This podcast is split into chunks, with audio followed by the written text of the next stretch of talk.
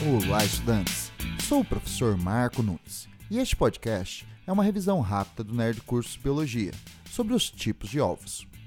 Antes da fecundação, há nos óvulos um vitelo lipoproteico. Após a fecundação, o vitelo fica no ovo e nutrirá o embrião até que ele se nutra sozinho. Há quatro tipos de ovos: oligolestos, mediolestos, megalestos e centrolestos. A classificação é baseada na quantidade e distribuição do vitelo. Os ovos oligolestos possuem pouco vitelo, distribuído homogeneamente, sendo por isto também chamados de ovos isolestos.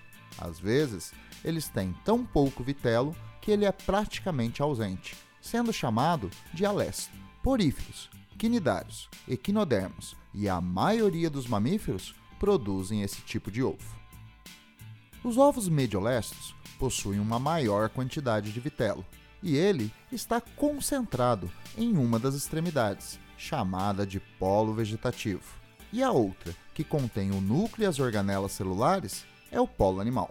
Os ovos mediolestos também são chamados de heterolestos ou telolestos incompletos e são produzidos pelos plateumintos, asqueumintos e pela maioria dos moluscos.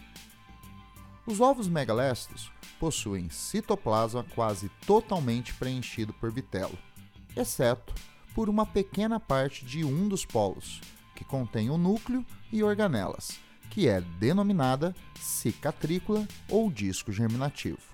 Os ovos megalestos são também chamados de telolestos completos e são produzidos pelos moluscos cefalópodos, maioria dos peixes e anfíbios, répteis e mamíferos ovíparos, como o ornitorrinco. Os ovos centrolestos possuem muito vitelo, concentrado no centro do ovo ao redor do núcleo, sendo típico dos artrópodes. Bom, é isso aí. Continue firme nas revisões do Nerd Curso Biologia e bom estudo!